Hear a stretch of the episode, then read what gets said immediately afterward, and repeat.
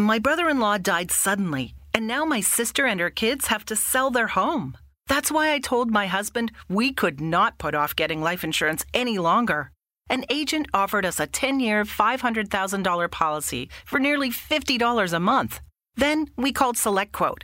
SelectQuote found us identical coverage for only $19 a month, a savings of $369 a year. Whether you need a $500,000 policy or a $5 million policy, SelectQuote could save you more than 50% on term life insurance. For your free quote, go to selectquote.com. SelectQuote.com. That's selectquote.com. SelectQuote. We shop, you save. Full details on example policies at selectquote.com slash commercials. Bienvenidos a Relatos para no dormir, donde las historias más oscuras toman vida. Comenzamos.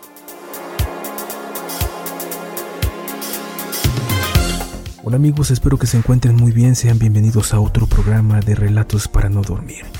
En esta ocasión vamos a hablar de otro asesino serial, Ed Kemper, el asesino de colegiales o el gigante de Santa Cruz.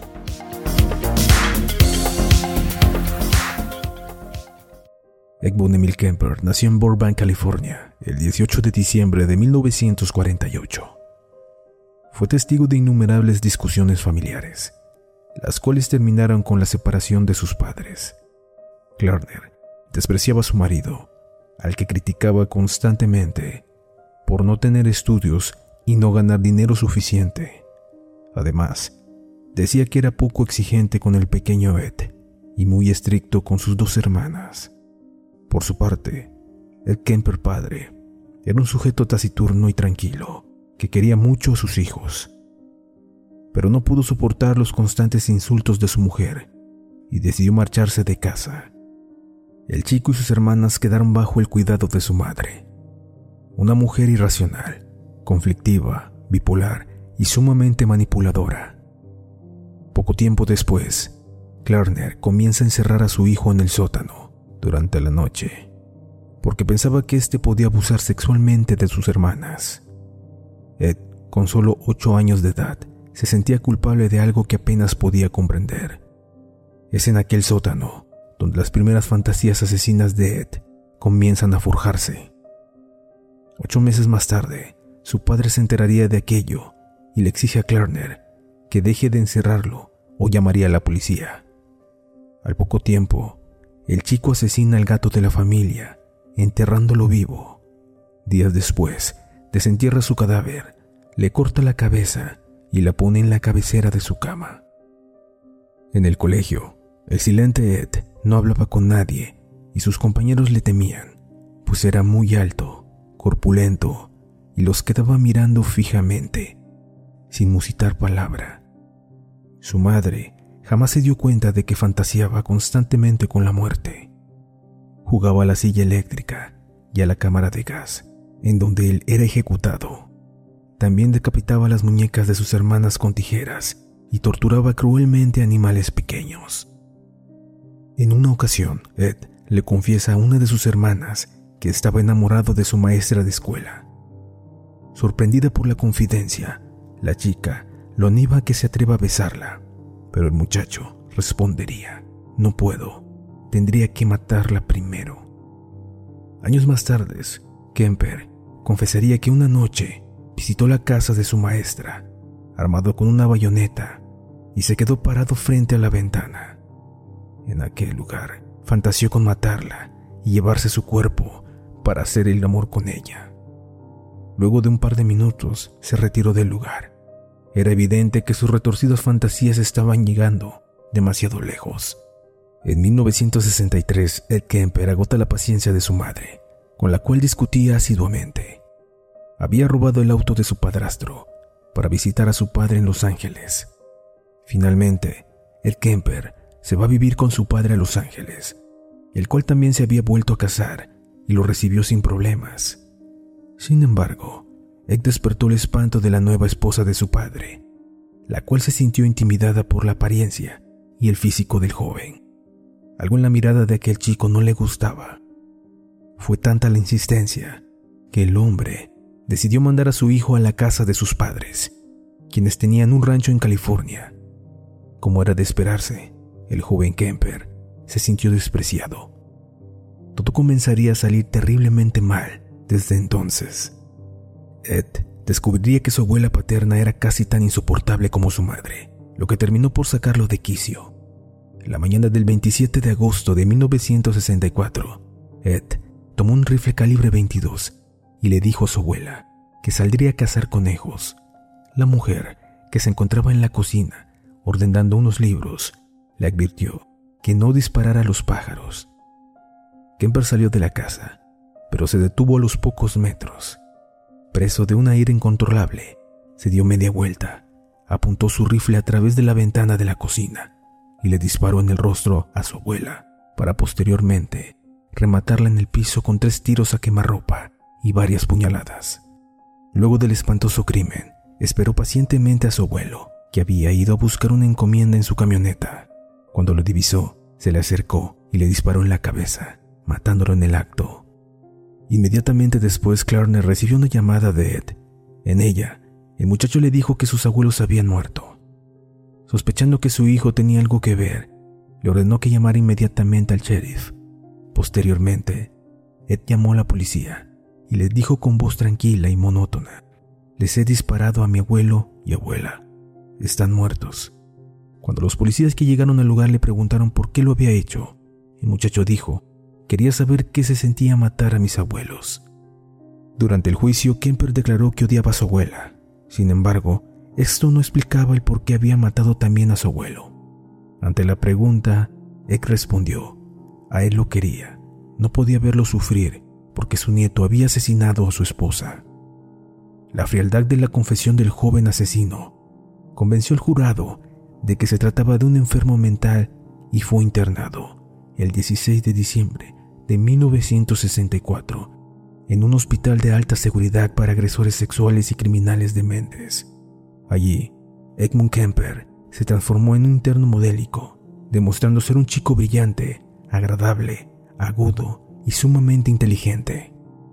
Los test psicológicos y psiquiátricos demostraron que poseía un IQ de 145. Despertó la simpatía y se ganó la confianza de varios doctores, quienes le permitieron el acceso a los informes psiquiátricos de otros internos, con el fin de catalogarlos y ordenarlos en carpetas. Sin embargo, Kemper solo lo hizo para memorizar las respuestas correctas, con la idea de sortear con facilidad las pruebas que se le realizaban a él mismo con regularidad. Como era de esperarse, los resultados de las evaluaciones psiquiátricas realizadas en Kemper resultaron tremendamente positivas.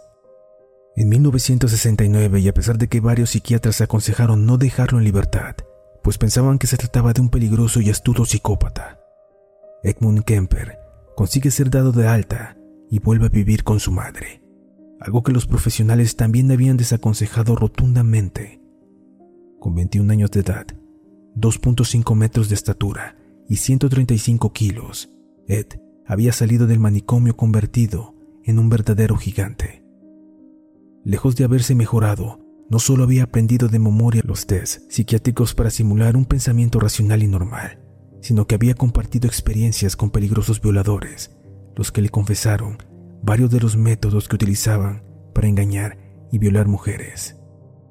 Ed Kemper se había transformado en un sujeto mucho más peligroso que antes y se encontraba en libertad. Se mudó inmediatamente a Santa Cruz, pues su madre se había divorciado por tercera vez y llevaba un tiempo viviendo allí. Por aquel entonces se sentía aún más alienado. La revolución hippie se había tomado los Estados Unidos y él no empatizaba con ellos. A pesar de ser un joven de 21 años, veía a los hippies como chicos de clase baja y los despreciaba. De hecho, su propia madre tenía una apreciación similar sobre dichos jóvenes. Ed vestía de forma convencional. Llevaba un bigote recortado, cabello corto y unos grandes lentes de marco metálico. Kemper comienza a pasar el tiempo en un bar de policías, conocido como el Jury Room, el cual estaba ubicado justo al frente del juzgado local. En él, decenas de agentes de la ley se reunían a compartir sus experiencias y no tardó en hacer buenos amigos con ellos.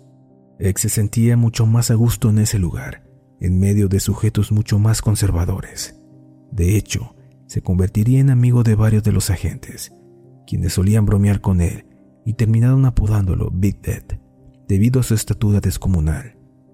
Kemper demostraba tener un sentido del humor negro, irónico y mordaz, lo que despertó la simpatía de todos los que asistían con regularidad a dicho recinto. Es en ese momento cuando decide intentar formar parte del cuerpo de policía. Kemper admiraba a John Way y quería verse a sí mismo como un policía rudo, pero justo. Sin embargo, su estatura le jugó en contra y fue rechazado por ser demasiado alto. Aquello significó un gran golpe para sus pretensiones. Anhelaba ser un policía, tener poder y autoridad. Despechado tras el rechazo, desechó todas las otras opciones que se le presentaron, como estudiar una carrera universitaria.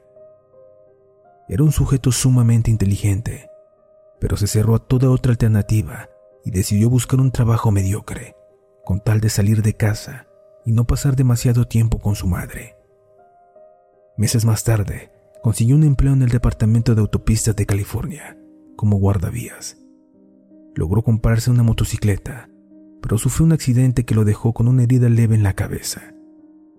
La compañía de seguro le cedió un automóvil de segunda mano, con el cual pareció quedar conforme. Al poco tiempo alquiló una casa en los suburbios de San Francisco, lo que significó un alivio tanto para él como para su madre. El movimiento hippie había desatado un espíritu de cierto relajo y displicencia en gran parte de la comunidad adolescente de Santa Cruz y los Estados Unidos. Kemper observaba anodadado cómo varias muchachas hacían autostop en las carreteras cercanas, vestidas ligeras de ropa y sin ningún tipo de cuidado.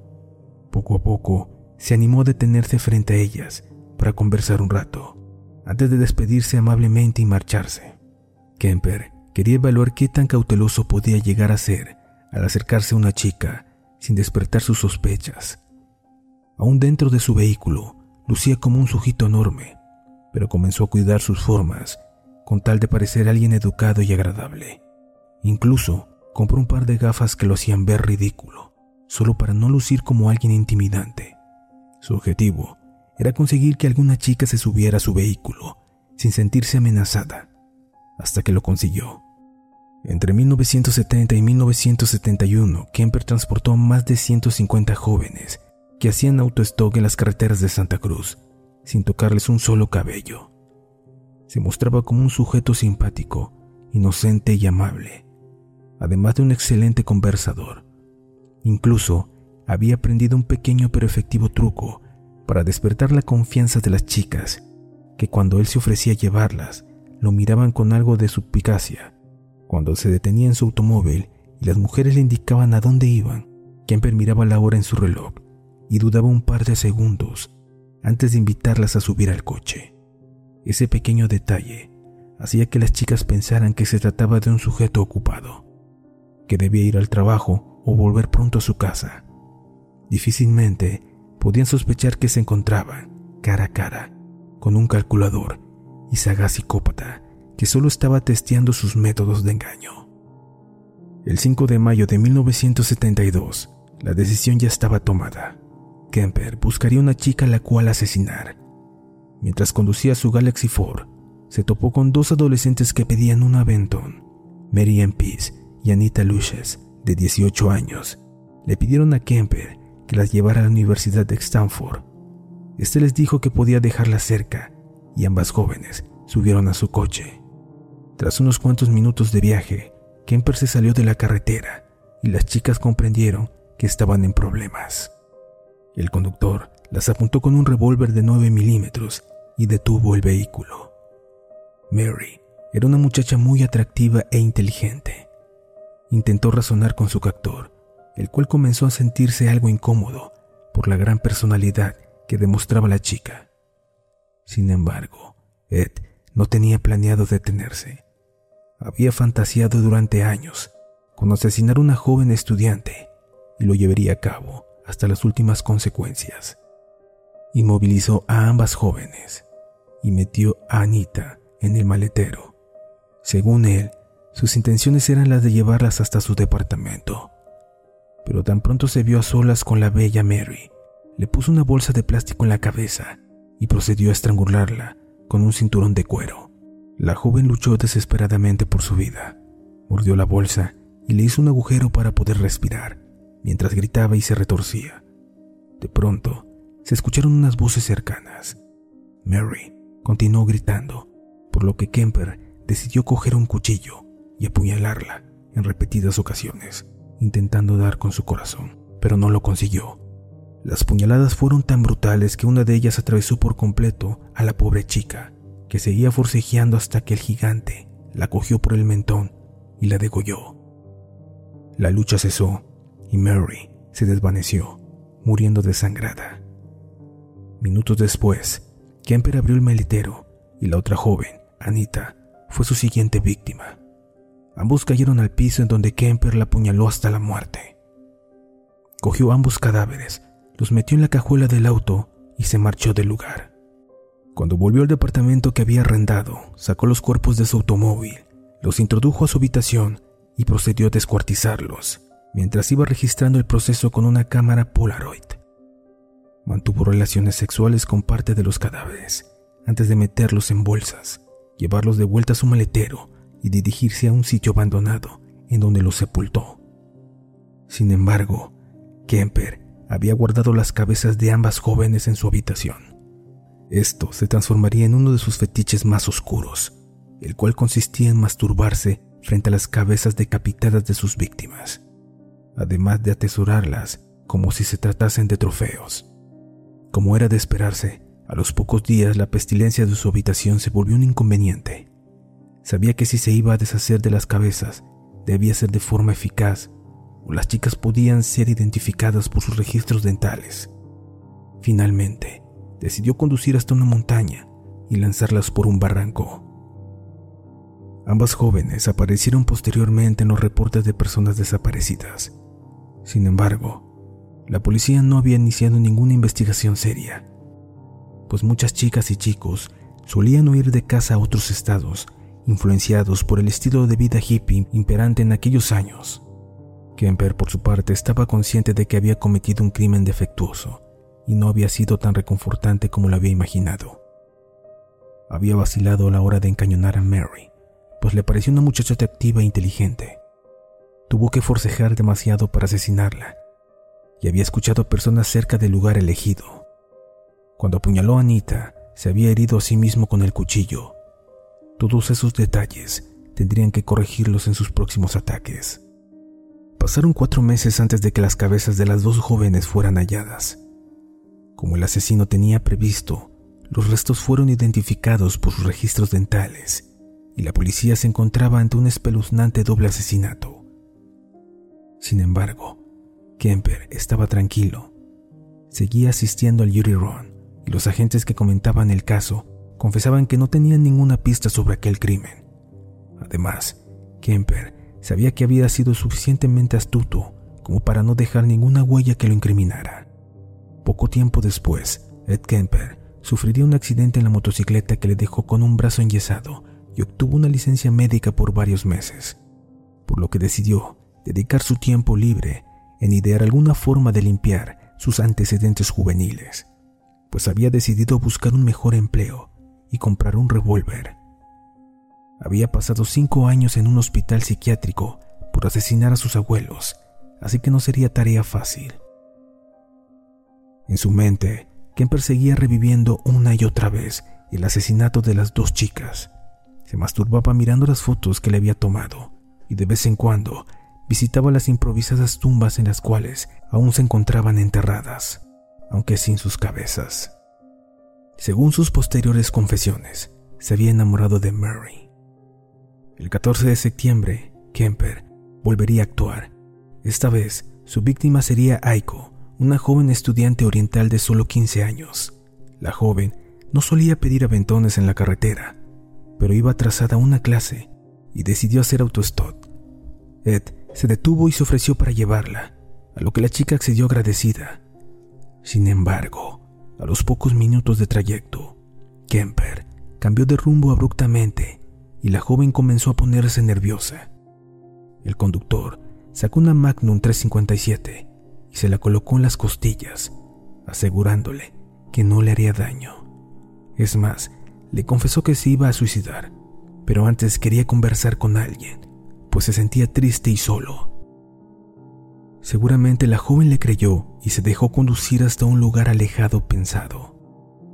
Inocentemente, que podría salir con vida de aquella situación, tras detener el vehículo y amordazarla, Kemper la sofocó hasta dejarla inconsciente, para luego violarla y estrangularla con una bufanda que llevaba a la misma víctima. Luego, introdujo el cadáver de la chica en el maletero de su vehículo y condujo hasta un bar cercano, en donde entró para beber una cerveza. Ed Kemper se sentía pleno. En esta ocasión, el crimen había resultado mucho más satisfactorio por el hecho de que mantuvo la situación bajo control todo el tiempo. Incluso decidió visitar a su madre, pocas horas después de haber asesinado a aquella chica, con el único fin de analizar su propio comportamiento o si demostraba algún rasgo de nerviosismo. Tiempo después, tras su detención, él mismo confesaría lo siguiente. Durante hora y media hablé con mi madre de cosas intrascendentes, exclusivamente para pasar el tiempo, diciéndole por qué estaba más bajo la bahía. Una mentira, una invención, comprobando con ella si se revelaba en mi rostro, en mi comportamiento o en mi modo de hablar algo de lo que estaba haciendo, y no fue así. Ella no se mostró alarmada en absoluto, ni hizo preguntas inoportunas. Cuando Kemper se despidió de su madre y salió de la casa, no pudo resistir la tentación de mirar en el interior del maletero de su automóvil. Sabiendo ya que estaba muerta, palpándole el cuerpo para saber qué partes estaban aún calientes, más bien por curiosidad. Más tarde llegó a su departamento donde descuartizó el cadáver de Aiko y diseminó sus restos en las montañas de Santa Cruz. Nuevamente, el asesino había guardado la cabeza de su víctima. Dos días más tarde, Skemper debía asistir a una entrevista con una pareja de psiquiatras forenses en Fresno para evaluar su actual estado mental. Una vez que se presentó ante los especialistas, estos quedaron muy satisfechos por los grandes avances del paciente. Su actuación resultó tan convincente que decidieron acceder a la solicitud que había realizado meses antes para limpiar sus antecedentes juveniles por el asesinato de sus abuelos. Lo que no sabían era que Kemper había asistido a la cita con la cabeza de Aiko en el maletero de su coche. Cada vez que asesinaba a Kemper se sentía más seguro. Al mismo tiempo, buscaba situaciones riesgosas para exaltar esa sensación de control e impunidad que lo gratificaba. Seguía asistiendo al bar de policías, con los cuales conversaba amigablemente y entre los cuales no despertaba la más mínima sospecha. Es más, varios de los agentes ya le habían cogido bastante estima. Al mismo tiempo, continuaba deteniéndose en las carreteras para llevar a distintas autopistas a paraderos desconocidos. Conversaba con ellas un par de minutos y evaluaba si se trataba de una víctima potencial o no. Si la joven era una estudiante libertina, de clase media y atractiva, pensaba inmediatamente en matarla. Por el contrario, si la joven era de clase baja, sin estudios o con dramas familiares, Kemper perdía el interés en ella. Su idea era golpear a la sociedad donde más le dolía y según él, era en ese perfil de mujeres. Sin embargo, tampoco actuaba de forma impulsiva. A la gran mayoría de ellas no les hizo daño alguno. El siguiente asesinato lo cometió el 8 de enero de 1973. Ed aún tenía el brazo escañolado, pues la lesión había tardado más de la cuenta en sanar y aquello le estorbaba a la hora de cometer sus crímenes. Como no podía volver al trabajo, el dinero comenzó a escasear y se vio obligado a volver a casa de su madre. Aquello lo tenía sumamente disgustado. Aún así, por fin conseguiría comprar su propia pistola. Sus papeles estaban completamente limpios y no resistió la tentación de salir a estrenar su arma con una nueva víctima. Tras dar varias vueltas cerca del campus universitario de Santa Cruz, divisó una joven que hacía autostop. Su nombre era Cynthia Saul, una bella estudiante que cometió el peor error de su vida al subirse al vehículo de un desconocido. Una vez más, Kemper decidió utilizar su truco del suicida. Le mostró el arma y le dijo que quería quitarse la vida, que no le haría daño y que solo deseaba charlar. Quería quitarse la vida, que no le haría daño y que solo deseaba conversar. Cynthia quedó pasmada y ante la extraña situación solo se limitó a colaborar. Tras llevarla a un lugar aislado, le dijo que deseaba seguir conversando con ella en su casa, pero que debía meterla al maletero para que su madre no la viera llegar con una chica. Después de varios minutos de insistencia, Cynthia accedió y se metió al portamaletas. Kemper, sin perder el tiempo, sacó su revólver y la mató de un disparo en la cabeza. Posteriormente, huyó con el cadáver y lo escondió en el armario de su casa. Al día siguiente, abusó sexualmente del cuerpo y lo descuartizó, para luego lanzar los restos por un barranco. Nuevamente, se quedaría con la cabeza de su víctima para sus prácticas necrófilas. Pero, esta vez, un policía encontraría partes del cuerpo de la chica a tan solo dos días del crimen. Aquello complicó al asesino, quien decidió quemar la cabeza en cuanto se enteró del hallazgo y se deshizo de todas las evidencias. Ed cometía sus crímenes de forma cada vez más mecánica, sin remordimientos, como si se tratara de un autómata. El asesinato de Cynthia no le había provocado ninguna emoción. La mató de un solo disparo, sin titubear, sin inmutarse. Aún así, sus sórdidos deseos de asesinar seguían intactos. El 5 de febrero, Rosalind Torpe, una estudiante de 23 años, decidió hacer autostop en la carretera cercana a la Universidad de Santa Cruz. El Kemper, quien pasaba por el lugar, detuvo su vehículo y le invitó a subir. Ambos se fueron conversando amenamente hasta que divisaron a otra joven en la autopista. Se trataba de Alice, una joven de 21 años que se encontró en un lugar apartado y oscuro del camino, pidiendo un aventón. Ed no dudó en detener su automóvil y Alice se sentó en el asiento trasero. En ese mismo momento, el conductor sacó un revólver y le disparó en la sien a Rosalind, la cual se encontraba en el asiento del copiloto. Luego, comenzó a disparar sobre Alice hasta matarla. Mientras conducía el vehículo, quien sentía la curiosidad de abrir el cráneo de Rosalind, pues tenía una frente amplia y el asesino quería ver cómo lucía su cerebro. Sin embargo, escuchó quejidos en el asiento trasero. Alice seguía con vida. Condujo hasta el lugar solitario, detuvo su automóvil y le disparó en la cabeza para posteriormente volver a la casa de su madre con ambos cuerpos en el maletero de su coche. Una vez en casa, Ex saludó a su madre y después de algunos minutos, cerca de las 10 de la noche, le dijo que saldría a comprar cigarrillos. Fue hasta su vehículo, que estaba aparcado en plena calle, abrió el maletero y decapitó a Rosalind y a Alice con un cuchillo. A pesar del atrevido acto de Kemper, nadie lo vio. Al día siguiente, abusó de los cuerpos decapitados, aunque no los descuartizó completamente y solo amputó sus manos. Por lo visto, aquello ya no llamaba mucho su atención. Metió ambos cadáveres en su maletero y fue a visitar a un amigo que vivía cerca de San Francisco. Su idea era la de deshacerse de los restos en un lugar diferente para despistar a la policía. Finalmente, lanzó los cuerpos de Rosalind y Alice por un barranco en Eden Canyon. Las cabezas y las manos de sus víctimas fueron a dar al fondo de un lugar conocido como el acantilado del diablo. Kemper comenzó a beber con más frecuencia de lo habitual. Sin embargo, cada vez que cometía un crimen se encontraba sobrio. Según sus posteriores confesiones, quería parar de matar y solo estando borracho podía detenerse. Pero sus fantasías necrófilas continuaban acosándolo y no podía controlarse. Dos semanas después del doble crimen, los restos de Torpe y Liu fueron encontrados por la policía.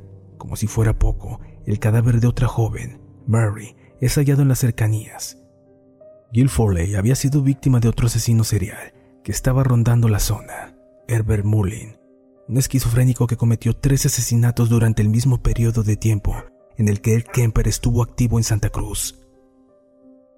Los agentes comenzaron a rondar por las carreteras y no había lugar en donde no hubiese un policía vigilando.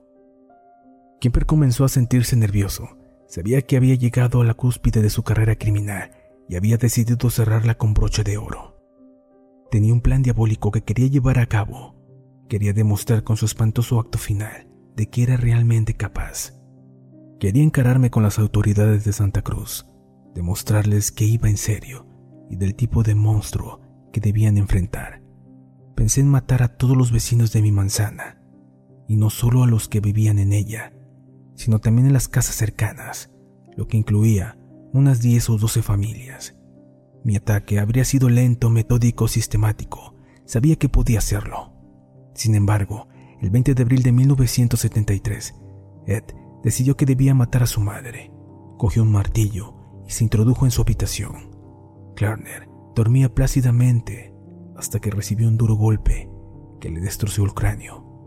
Luego, Él cogió un cuchillo y le decapitó, para luego llevar la cabeza hasta su living de la casa, en donde la puso sobre la chimenea y comenzó a lanzarle dardos mientras la insultaba. También le arrancó la lengua y la laringe para meterlas en la trituradora de basura.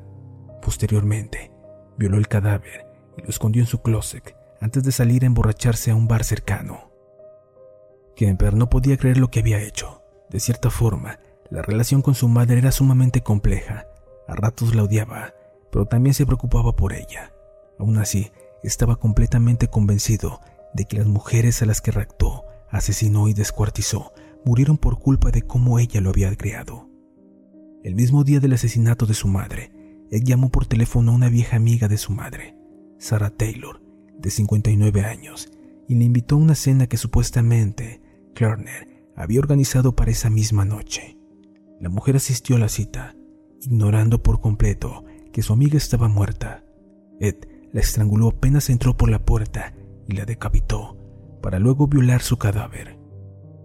Tras el último crimen, él comprendió que estaba perdido. Decidió huir de la casa de su madre, no sin antes dejarle una nota a la policía. Sábado, 5.15 de la mañana. No es necesario que ella sufra a causa del horrible carnicero sangriento. Fue breve, ella dormía. Yo quise que fuese así. Muchachos, no es un trabajo incompleto y descuidado. Simplemente falta de tiempo. Tengo cosas que hacer. Aquejado por una úlcera nerviosa, Kemper condujo su vehículo hasta Colorado. Pero a pesar del esfuerzo, sabía que era cuestión de tiempo para que se descubriera el doble crimen y la policía fuera tras de él. Pasaron dos días en los que condujo su vehículo, sin rumbo, y se emborrachó, esperando ser detenido por algún agente de la ley o escuchar las sirenas de la policía acercándose. Pero nada de eso ocurrió. No había noticias sobre sus asesinatos en la radio y tampoco nadie lo estaba buscando. Se sentía decepcionado y a la vez desesperado por terminar con toda aquella presión.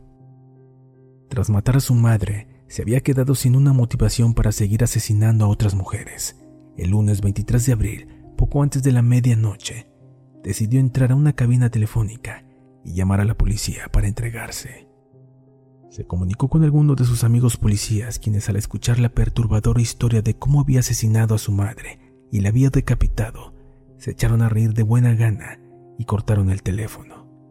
Todos pensaron que se trataba de otra de las retorcidas bromas del gigante, Kemper no podría creerlo. Cuando otro agente que no lo conocía recibió la llamada y lo tomó en serio, se enviaron varias patrullas al lugar que Kemper había indicado y en donde había pasado toda la noche despierto, esperando a la policía. No solo había confesado el asesinato de su madre y de la señora Taylor, sino que también el de las estudiantes que estaban siendo halladas descuartizadas por las carreteras de Santa Cruz. Un total de ocho horrorosos crímenes en menos de un año. Ed no había dormido nada y estaba a punto de estallar en otro ataque de ira. Mientras el agente Connor seguía conversando con él por teléfono, tratando de calmarlo, cuando por fin divisó las patrullas, se sintió aliviado. La ansiedad se había acabado y su espantosa carrera criminal también. Fue sacado de la cabina telefónica sin mostrar resistencia alguna. De hecho, le recriminó la tardanza. La noticia causó verdadero impacto en los Estados Unidos. A pesar de la cifra de víctimas de Kemper, no era tan elevada en comparación con los de otros asesinos seriales. Sin lugar a dudas, se trataba de uno de los psicópatas más crueles, sádicos impresionantes con los que se había topado los especialistas. Había engañado a todo el sistema, a la policía, a los psiquiatras y a los jueces, saliéndose con la suya en innumerables ocasiones. Se trataba de un joven de solo 24 años, endiabladamente hábil, calculador, perturbado y cruel, que no había tenido reparos en cometer una serie de terribles asesinatos entre los cuales incluía el de su propia madre. Al mismo tiempo, sus amigos policías se sentían impactados y ridiculizados. No podían creer que aquel joven inteligente y simpático, que se sentaba con ellos todas las noches a compartir una cerveza y contar graciosas anécdotas, fuese el espeluznante asesino que estaban buscando desde hace meses. Tras su detención, Kemper alternó sus estados de ánimo entre la tranquilidad y la histeria, lo que incluyó dos intentos de suicidio tras cortarse las venas con un bolígrafo que le había robado a una reportera sin que ésta se diera cuenta. Durante las investigaciones, X se mostró sumamente abierto para colaborar. Guió a los agentes a cada una de las escenas de los crímenes y recordaba de forma exacta cómo había engañado y asesinado a sus víctimas. Demostró tener una memoria privilegiada y dio con el paradero de todos los restos que aún no habían sido encontrados por la policía. Pero no solo colaboró con el caso, sino que también estaba decidido a abrirse ante los especialistas y no dudó en dar a conocer su retorcido mundo interior, aquel que lo llevó a cometer tan atroces actos. Kemper aseguró que cortaba las manos y las cabezas de sus víctimas con el único fin de complejizar la identificación de los cuerpos. Sin huellas digitales y sin una dentadura, resultaba difícil para los investigadores conocer la identidad de los cadáveres. Sin embargo, era evidente que la necrofilia y la decapitación estimulaban al asesino y no respondían necesariamente a la simple intención de ocultar sus crímenes, sino la búsqueda de gratificación sexual que le producía cortar las cabezas de las mujeres que asesinaba. Durante el juicio, Kemper se declaró culpable de los ocho cargos de asesinato en primer grado, pero alegó locura. A ratos se mostraba frío como un témpano de hielo al narrar sus atroces crímenes. En otras ocasiones se derrumbaba y le temblaba la voz, reconociendo que estaba enfermo y que deseaba ser condenado a morir por tortura. Cuando se le preguntó si volvería a matar, en el caso hipotético de que saliera en libertad, contestó, por supuesto, míreme, si usted es tan idiota como para entrar en un auto conmigo, merece morir. En otra ocasión declaró, cuando veo una mujer bonita en la calle, un lado de mí dice, qué chica tan atractiva, me gustaría hablar con ella, salir con ella pero otra parte de mí se pregunta cómo se vería su cabeza clavada en una estaca. El jurado coincidió en que la premeditación y la frialdad de los crímenes cometidos por el acusado no correspondían a los de un sujeto enajenado mentalmente, y tras deliberar por un par de horas, el 8 de noviembre de 1973, fue encontrado culpable y sentenciado a cadena perpetua, pues en aquellos años no existía la pena de muerte en California. Tras las rejas, Edmund Kemper volvió a destacar como un reo modelo. En 1981 recibió un premio público otorgado por soporte en la reproducción de libros para ciegos, el cual realizó con un equipo de 15 reclusos que trabajaban bajo sus órdenes. Sin embargo, su personalidad sádica continuaba desarrollándose. Pocos años después, Ed Kemper recibió la visita del agente del FBI, Robert Ressler, el cual se encontraba desarrollando una serie de entrevistas a los peores asesinos seriales de los Estados Unidos para sus estudios de criminología. Kemper se sintió halagado y no dudó en ayudar a la gente en su investigación, contándole varios fragmentos de su infancia, sus traumas, motivaciones, pensamientos y fantasías más oscuras. Tras un par de sesiones, ambos llegaron a sentirse bastante cómodos. Ressler era un sujeto inteligente y suspicaz, al igual que Kemper, y parecían congeniar bastante bien. Pero Ressler cometería un grave error al sentirse en confianza con un psicópata tan peligroso como el que tenía enfrente, porque tras un incómodo silencio entre ambos, la situación cambió radicalmente. Lo siguiente es un extracto del libro El que lucha con monstruos, del mismo Robert Ressler, estaba terminando mi tercera entrevista con Edmund Kemper, un hombre enorme que medía dos metros y cinco. Pesaba casi 136 kilos. Era extremadamente inteligente. Había matado a sus abuelos durante su infancia. Había pasado cuatro años en reformatorios y al salir había matado a ocho personas más, entre ellas su madre. Le habían caído siete cadenas perpetuas consecutivas había ido a entrevistarla en la prisión de Vacaville, California, en dos ocasiones más. La primera con John Conway y la segunda con Conway y mi colega John Douglas, al que estaba introduciendo en este campo. Durante la entrevista profundizamos bastante en el pasado de Kemper, sus motivaciones para matar y las fantasías relacionadas con los asesinatos. Era un hombre de gran complejidad intelectual que no solo había matado a sus víctimas, sino que también las había decapitado y descuartizado. Nadie jamás había hablado con él de la forma en que nosotros lo habíamos hecho, ni con tanta profundidad. Yo estaba tan contento con la buena relación que había logrado con Kemper, que me decidí a tener una tercera sesión con él, a solas.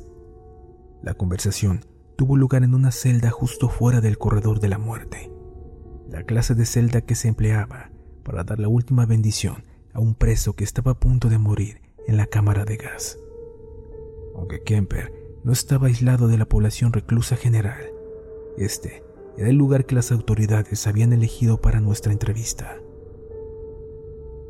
Tras conversar con Kemper en esta celda cerrada y claustrofóbica durante cuatro horas, tocando temas relacionados con las conductas más depravadas, consideré que habíamos llegado al final y pulsé el botón para avisar al guardia que me dejara salir. No apareció nadie, así que seguí con la conversación. La mayoría de los asesinos en serie son personas solitarias, pero aún así les gustaba todo lo que alivia el aburrimiento de la cárcel, como mis visitas. Piensan en muchas cosas y cuando tienen delante a un buen entrevistador, tienden a hablar. También es bastante fácil prolongar las conversaciones con ellos.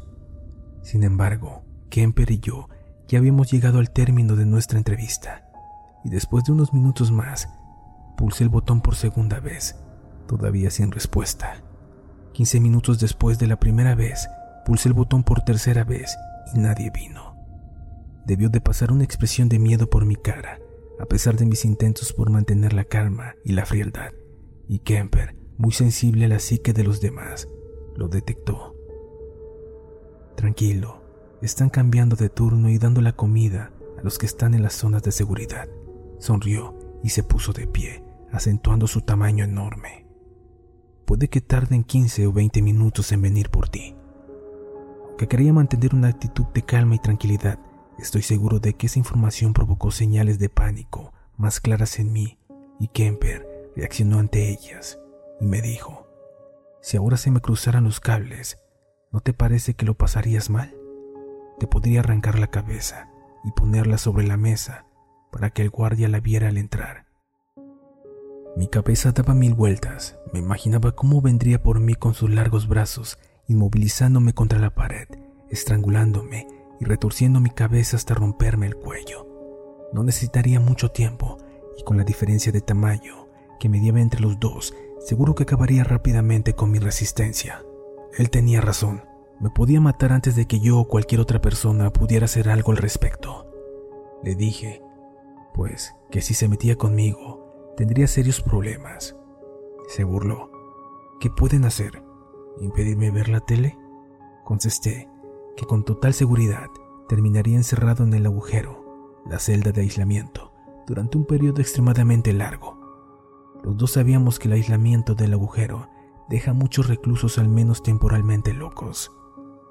Kemper le restó importancia, diciendo que ella era un experto en eso de estar en la cárcel que podría aguantar el dolor del aislamiento y que yo no duraría para siempre. Al final, su situación volvería a ser normal y los inconvenientes no serían nada en comparación con el prestigio que ganaría entre los reclusos por haber matado a un agente del FBI. Mi pulso corrió los 100 metros planos mientras intentaba pensar en algo que decir o hacer para impedir que Kemper me matara. Estaba bastante seguro de que Kemper no lo haría, pero no tenía total seguridad ya que al final de cuentas se trataba de un hombre extremadamente violento y peligroso que, como él decía, tenía muy poco que perder. ¿Cómo podía haber sido tan estúpido como para entrar en ese cuarto sin acompañante? De repente, supe cómo me había metido en esta situación, que precisamente tuviera que ser yo el que cayera en la trampa, que sucumbió a lo que los estudiantes de las situaciones con rehenes conocen como el síndrome de Estocolmo me había identificado con mi secuestrador y le había otorgado mi confianza, a pesar de haber sido el instructor jefe del FBI en tareas de negociación de rehenes. Había olvidado este dato fatal. Próxima vez no sería tan arrogante como para pensar que había logrado una buena relación con un asesino. Le dije, Ed, no me digas que crees que vendría aquí sin tener algún modo de defenderme. Contestó, no me jodas, Ressler. Aquí no te dejarían entrar con armas. Kemper tenía razón. Por supuesto, los visitantes no pueden llevar armas dentro de las cárceles por temor a que los reclusos las cojan y las empleen para amenazar a los guardias o escaparse. No obstante, señalé que los agentes del FBI disfrutaban de algunos privilegios especiales que los guardias normales policías y otras personas que entraban en una cárcel no tenían. Entonces, ¿qué tienes? No voy a revelar lo que pueda tener o dónde lo pueda llevar. Venga, venga, ¿qué es? ¿Una pluma con veneno? Quizá, pero también hay más tipos de armas. Entonces Kemper se puso a pensar. ¿Artes marciales? ¿Karate? Eres cinta negra. ¿Crees que podrías conmigo? Con eso, pareció que la situación había cambiado un poco. Si no se había invertido del todo, había una matiz casi cachando en su voz. Eso deseaba yo, al menos pero no estaba seguro, y Kemper comprendió que yo no estaba seguro e intentó seguir desconcertándome. Sin embargo, para entonces ya me había serenado un poco y pensé en mis técnicas de negociación de rehenes, la más importante de las cuales es que hay que seguir hablando y hablando y hablando, porque ganar tiempo siempre parece calmar los ánimos. Hablamos un rato sobre las artes marciales que muchos presos aprenden para poder defenderse en el duro entorno penitenciario hasta que finalmente apareció un guardia y abrió la puerta. El procedimiento normal es que el entrevistador se quede en la habitación mientras el guardia lleva al preso de vuelta a su celda. Cuando Kemper se dispuso a salir con el guardia, me puso la mano en el hombro. Sabes que solo estaba bromeando, ¿verdad? Por supuesto, Ed, dije, soltando un gran suspiro.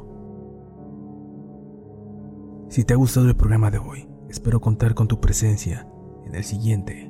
Muchas gracias y que tengan una excelente noche.